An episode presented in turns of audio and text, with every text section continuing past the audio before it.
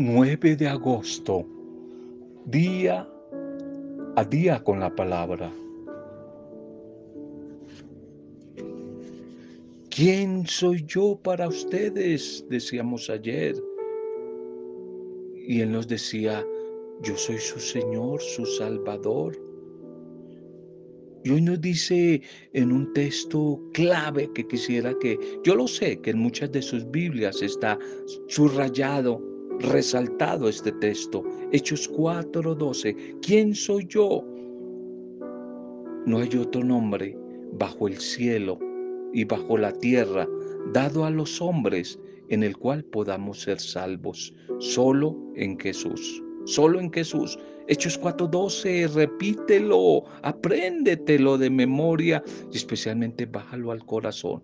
No simplemente repetirlo como pericos, como algunos fanáticos religiosos no hacerlo vida y hacerlo oración constante. No hay otro nombre, no hay otro nombre, ninguno, ninguno, ni, ni, el Papa Francisco, ni X obispo, ni X santo, ni la Virgen María. No, no hay otro nombre para los hombres, mujeres, para el mundo, dado tanto en el cielo como en la tierra, por el cual podamos ser salvos.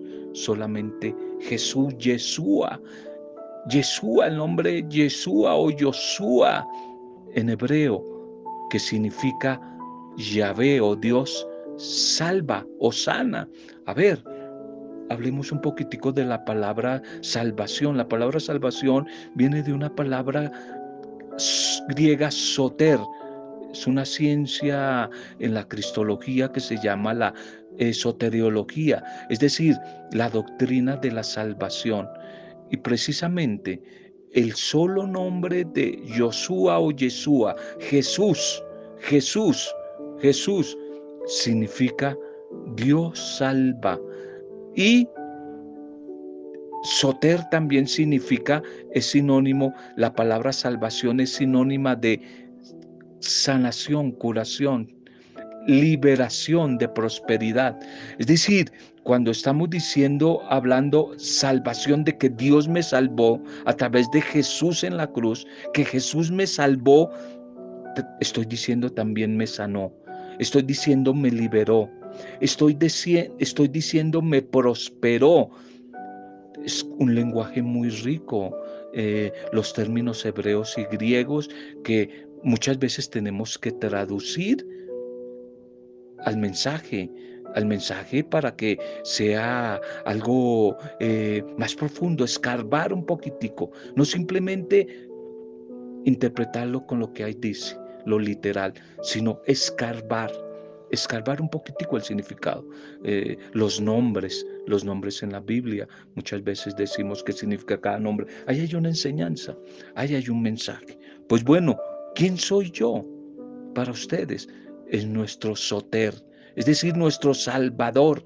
Él es nuestro salvador, nuestro sanador, nuestro liberador, nuestro prosperador. No hay otro nombre en el cielo y en la tierra dado a los hombres, al ser humano, mujeres, para tener vida eterna y ser salvos. Solo Josué, Yeshua, Jesús, Jesús, Hechos 4.12, Hechos 4.12.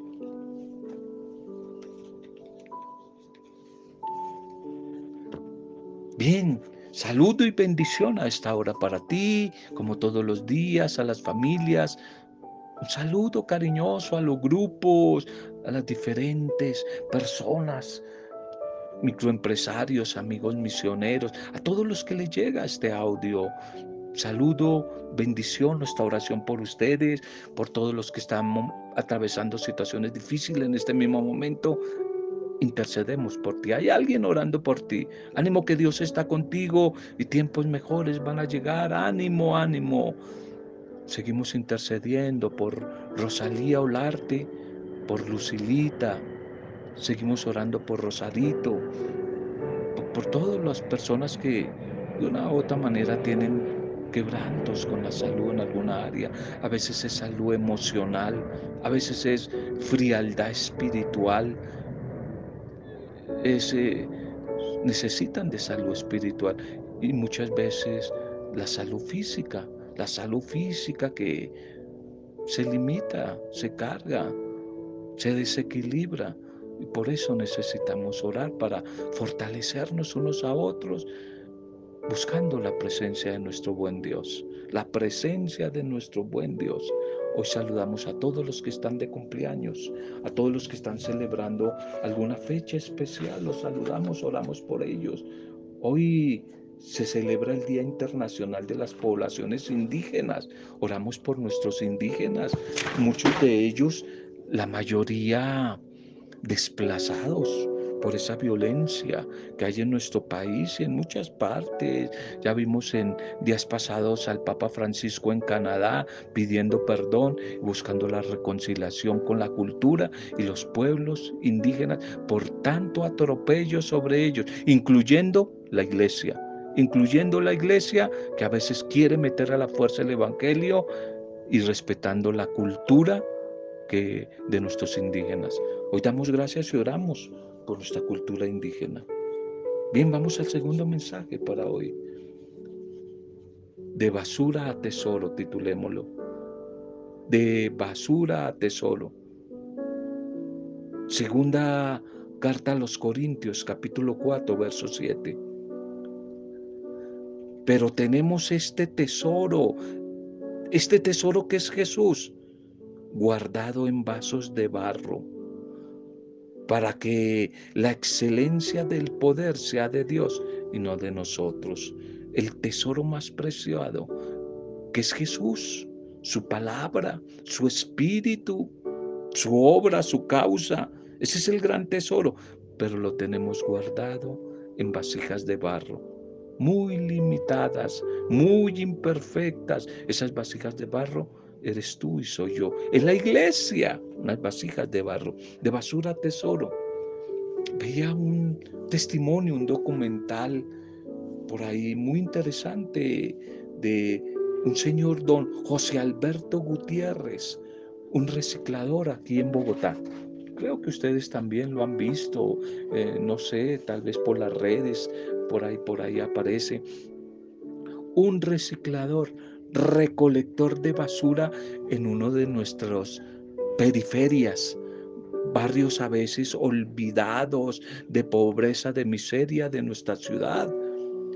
Y este hombre maravilloso recicla papel, cartón y mostraba en su casa.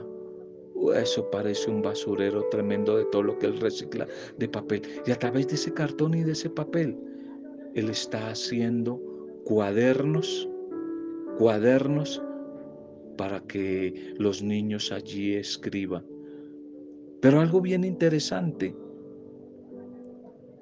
Él recoge libros que a veces, páginas de libros que a veces tiran en la basura, libros viejos, y los restaura y ha formado en uno de estos barrios periferias de Bogotá, una biblioteca espectacular para todos los niños pobres. Y su casa, de tanto reciclaje de basura, se ha convertido en un tesoro, se ha convertido en una biblioteca donde ya no solamente van los niños, sino adultos a buscar enseñanza, a consultar libros, a consultar de esas, eh, qué sé yo, enciclopedias antiguas. Muy interesante.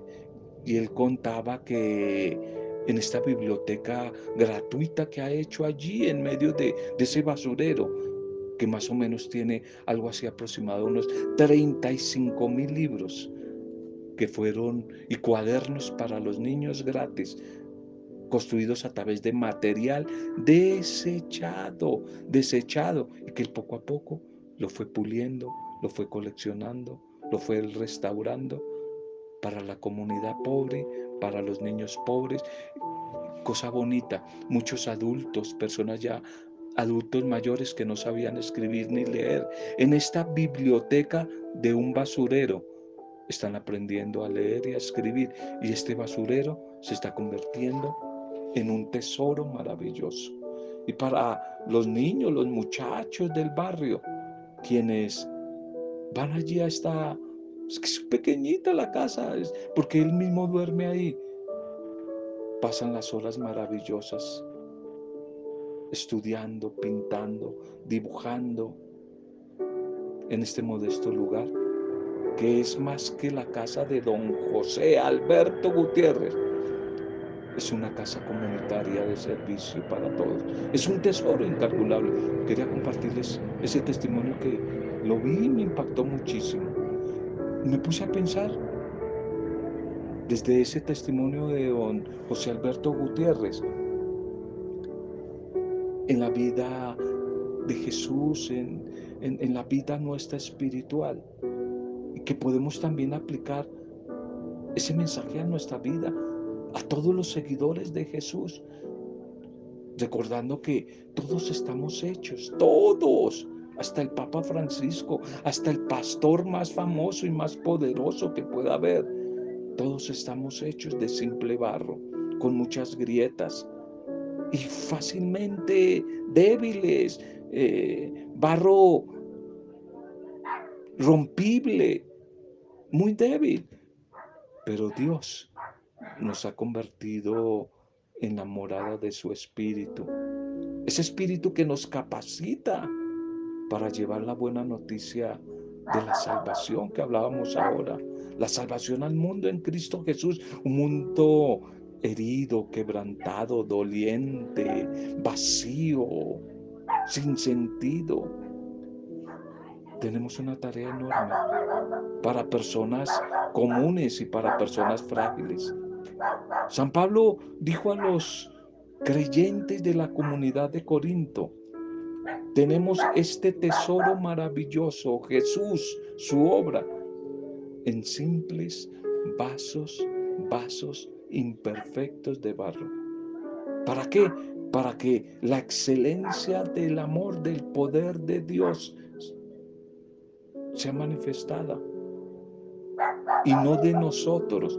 Qué triste que hay algunos predicadores, algunos ministros del Evangelio, que ellos se creen el tesoro, se creen muy poderosos, ellos se creen que son el tesoro y no vasijas de barro, simples vasijas de barro. Se creen dueños del Evangelio, dueños de la verdad y esta es mi iglesia y aquí es donde está la doctrina verdadera y aquí es. Se nos olvida que no somos dueños, somos simples administradores y se nos olvida que el tesoro no somos nosotros, nosotros somos vasija de barro, que el tesoro es Jesús, que el tesoro es el Espíritu Santo que lo llevamos por dentro. Esta comunidad de Corinto representa la limitación de toda la iglesia, de toda la población.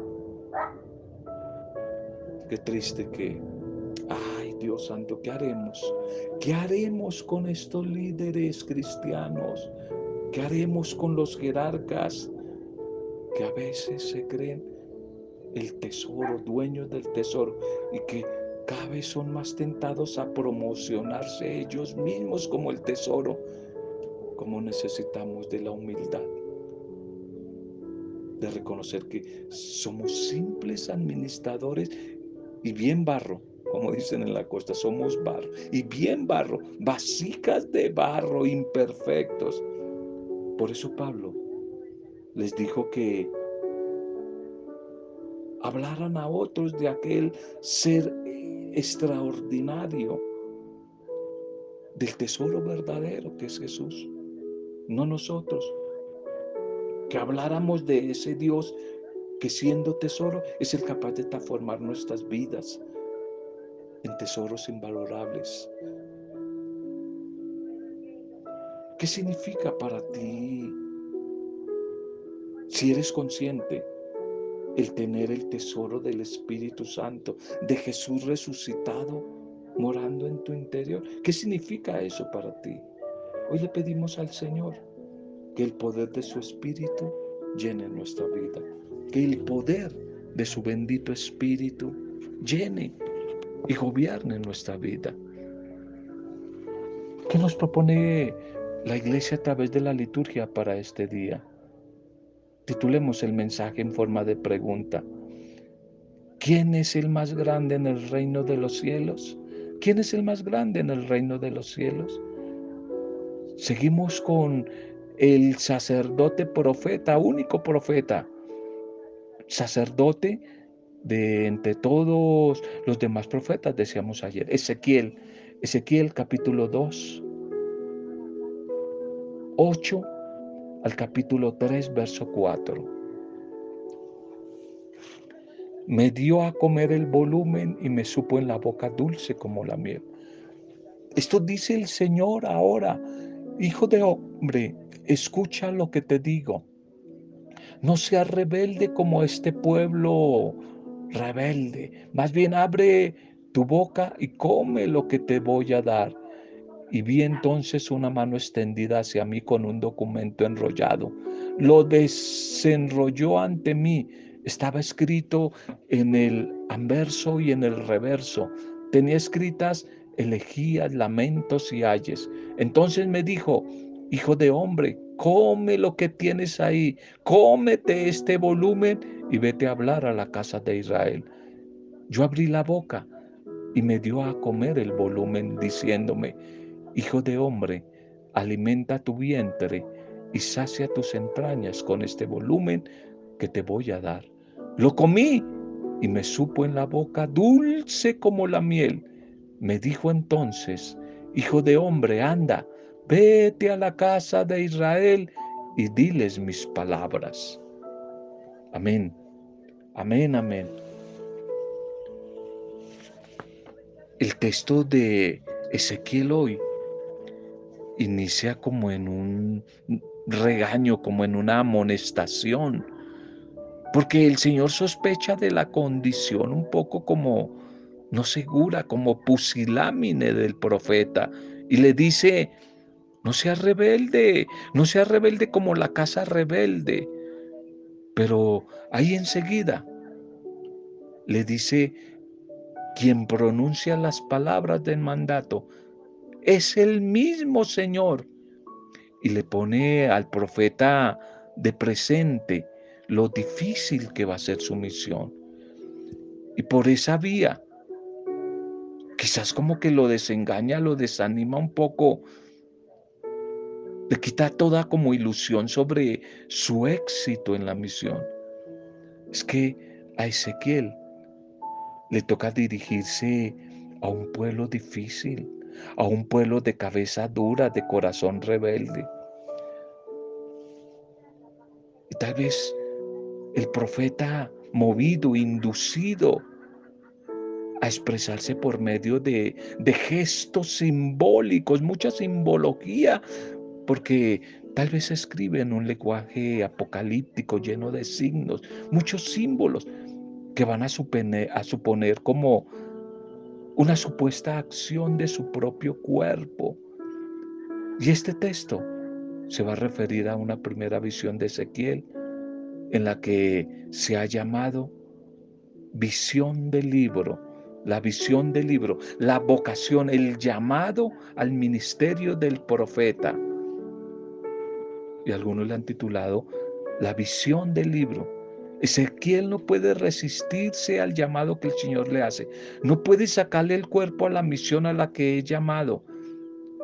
Debe cumplir con exactitud la voluntad de quien le está ordenando ser anunciador, ser portador de un mensaje. No es fácil. Y por rudo y difícil que sea, él tiene que obedecer. La visión aquí descrita en este pasaje es nítida veía, cuenta el relato, como una mano extendida hacia él que le ofrecía un libro en forma de rollo en el cual se prometía solo dolor. Y dice él, vi entonces una mano extendida hacia mí con un documento enrollado. Lo desenrolló ante mí. Estaba escrito en el reverso y en el anverso y tenía escritas tristezas, lamentos y ayes. Es que definitivamente la vida nunca ha sido fácil, no es fácil. Nuestra fe en Dios nos invita a reconocer en la dificultad eh, eh, que estemos atravesando la aceptación de la palabra de Dios que nos anima. Es que el punto de partida a veces de sufrimiento, ese punto de partida difícil, doloroso en nuestra vida, se va convirtiendo poco a poco en un caminar hacia Dios, en un madurar nuestra fe.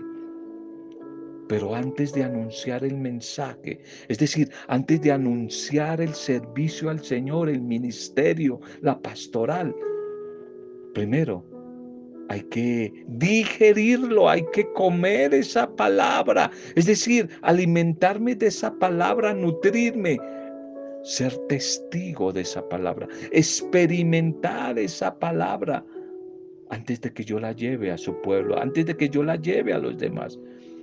Por eso la obligación del profeta es primero hacer suyo el mensaje antes de compartirlo con los demás. Hay que interiorizarlo. Y Ezequiel come, digiere y asimila la voluntad divina. Y en este punto, quizá la imagen representada en el, en el relato profético de hoy es como muy plástica, se podría decir que tiene como como un lado de dramatismo, es como dramática. Come lo que tienes ahí, cómete este volumen y vete a hablar a la casa de Israel. Y la reacción del profeta es sorprendente, obedece. Y él dice, abrí la boca y me dio a comer el volumen, diciéndome, hijo de Adán, alimenta tu vientre y sacia tus entrañas con este volumen que te doy. La misión del profeta, por ingrata, difícil que sea, en la medida en que es cumplimiento del mandato de Dios, va a resultar, aún en los momentos difíciles, dulce, dulce como la miel, la miel para que quien ha sido llamado a ejecutar esa palabra, a poner al servicio esa palabra. Se sienta como de verdad enviado, se sienta como agente, como emisario de la obra de Dios. No puede olvidar que quien lo asiste en su misión es el mismo Dios. Y eso es lo que hace de manera gráfica, concreta, Ezequiel en esa acción simbólica de comerse el rollo, el libro, la palabra cuidado, es simbólica, cuidado. No vayas a tomar esto literalmente como algunas personas fanáticas religiosas que empezaron a arrancar las hojas de la Biblia y se las empezaron a comer. Por supuesto, se enfermaron. Esto es, un, es simbólico, es simbólico. El profeta se come el rollo y los escritos en nombre de Dios. Quien le hace sentir la alegría y la dulzura donde hay tristeza, donde hay dolor, donde hay amargura. La palabra del Señor que se hace cuando se hace en clave de oración. La palabra orante, la palabra orante, el orante del que hablábamos en días pasados, la orante siempre está en clave de palabra de Dios. No se puede ser mujer, hombre orante, sin la palabra, sin la palabra del Señor. Y cuando lo hacemos, vamos a descubrir como el profeta que esa palabra, aún en medio de los dolores, de las dificultades, es dulce, dulce como la miel. Trae paz, alegría, fortaleza en medio de la debilidad, esperanza en la desesperanza. Viene el Evangelio para hoy. Mateo 18, 1 al 5, después saltamos al versículo 10 al 14. Cuidado con despreciar a uno de estos pequeños. En aquel momento se acercaron los discípulos a Jesús y le preguntaron, Señor, ¿quién es el mayor en el reino de los cielos? Y él llamó a un niño, lo puso en medio y dijo, yo les digo en verdad que si no se convierten y se hacen como niños, no pueden entrar en el reino de los cielos. Por lo tanto, el que se haga pequeño como este niño, ese es el más grande en el reino de los cielos. El que me acoge a mí como un niño, como este niño, me acoge a mí. Cuidado con despreciar a uno de estos pequeños, porque les digo que sus ángeles están viendo siempre en los cielos el rostro de mi Padre Celestial. ¿Qué les parece? Supongan que un hombre tiene 100 ovejas.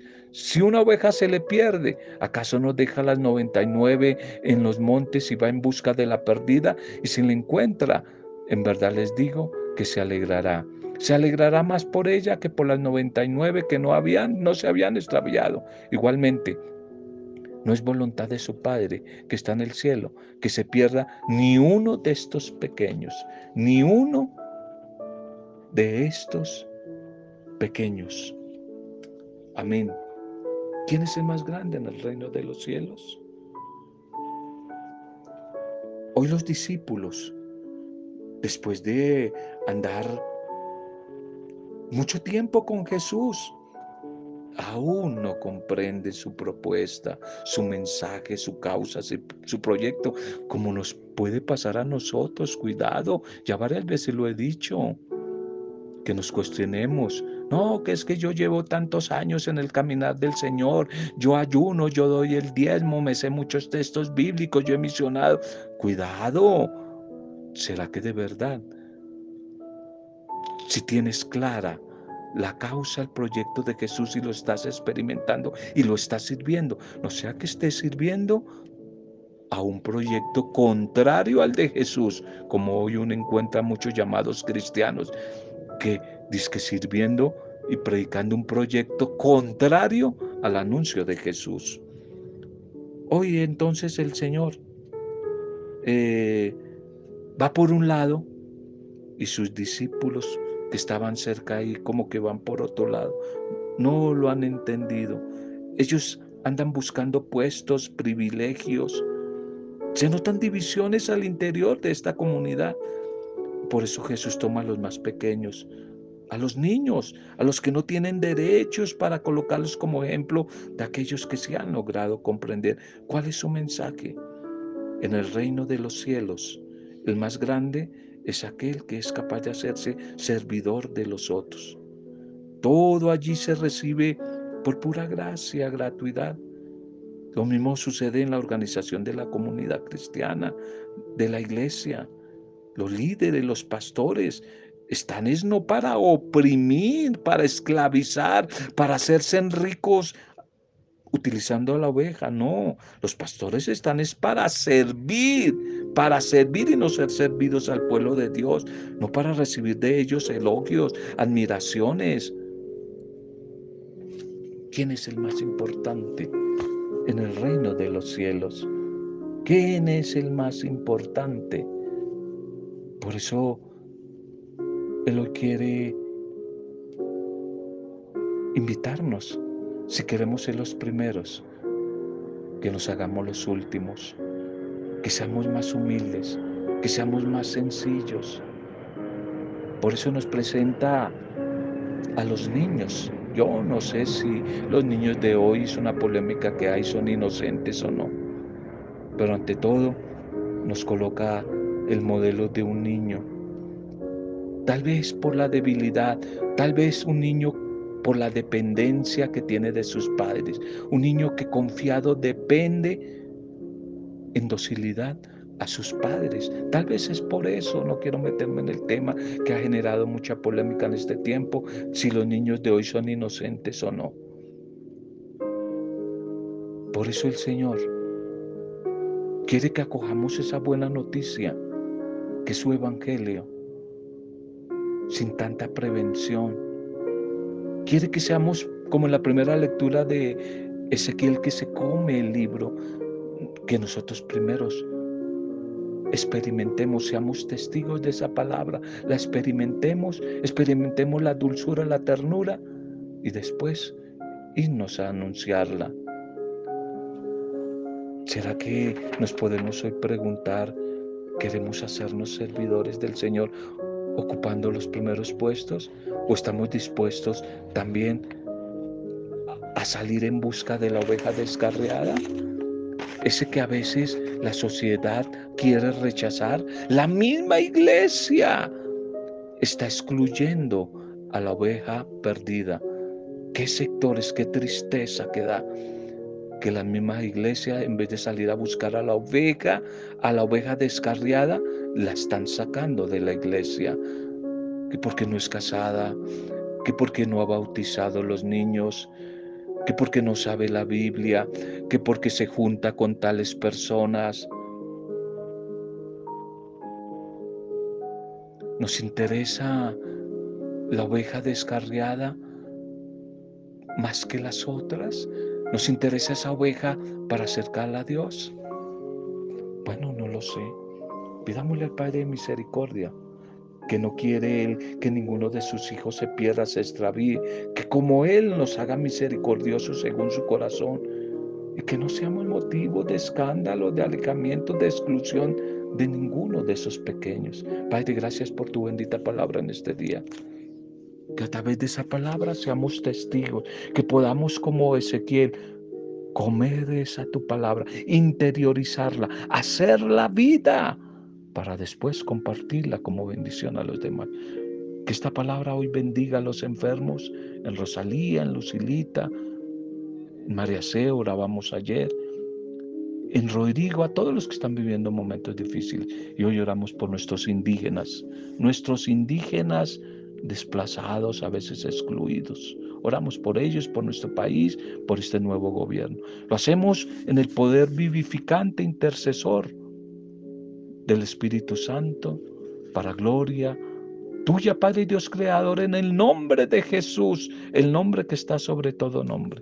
Amén. Roberto Samudio, desde la Palabra.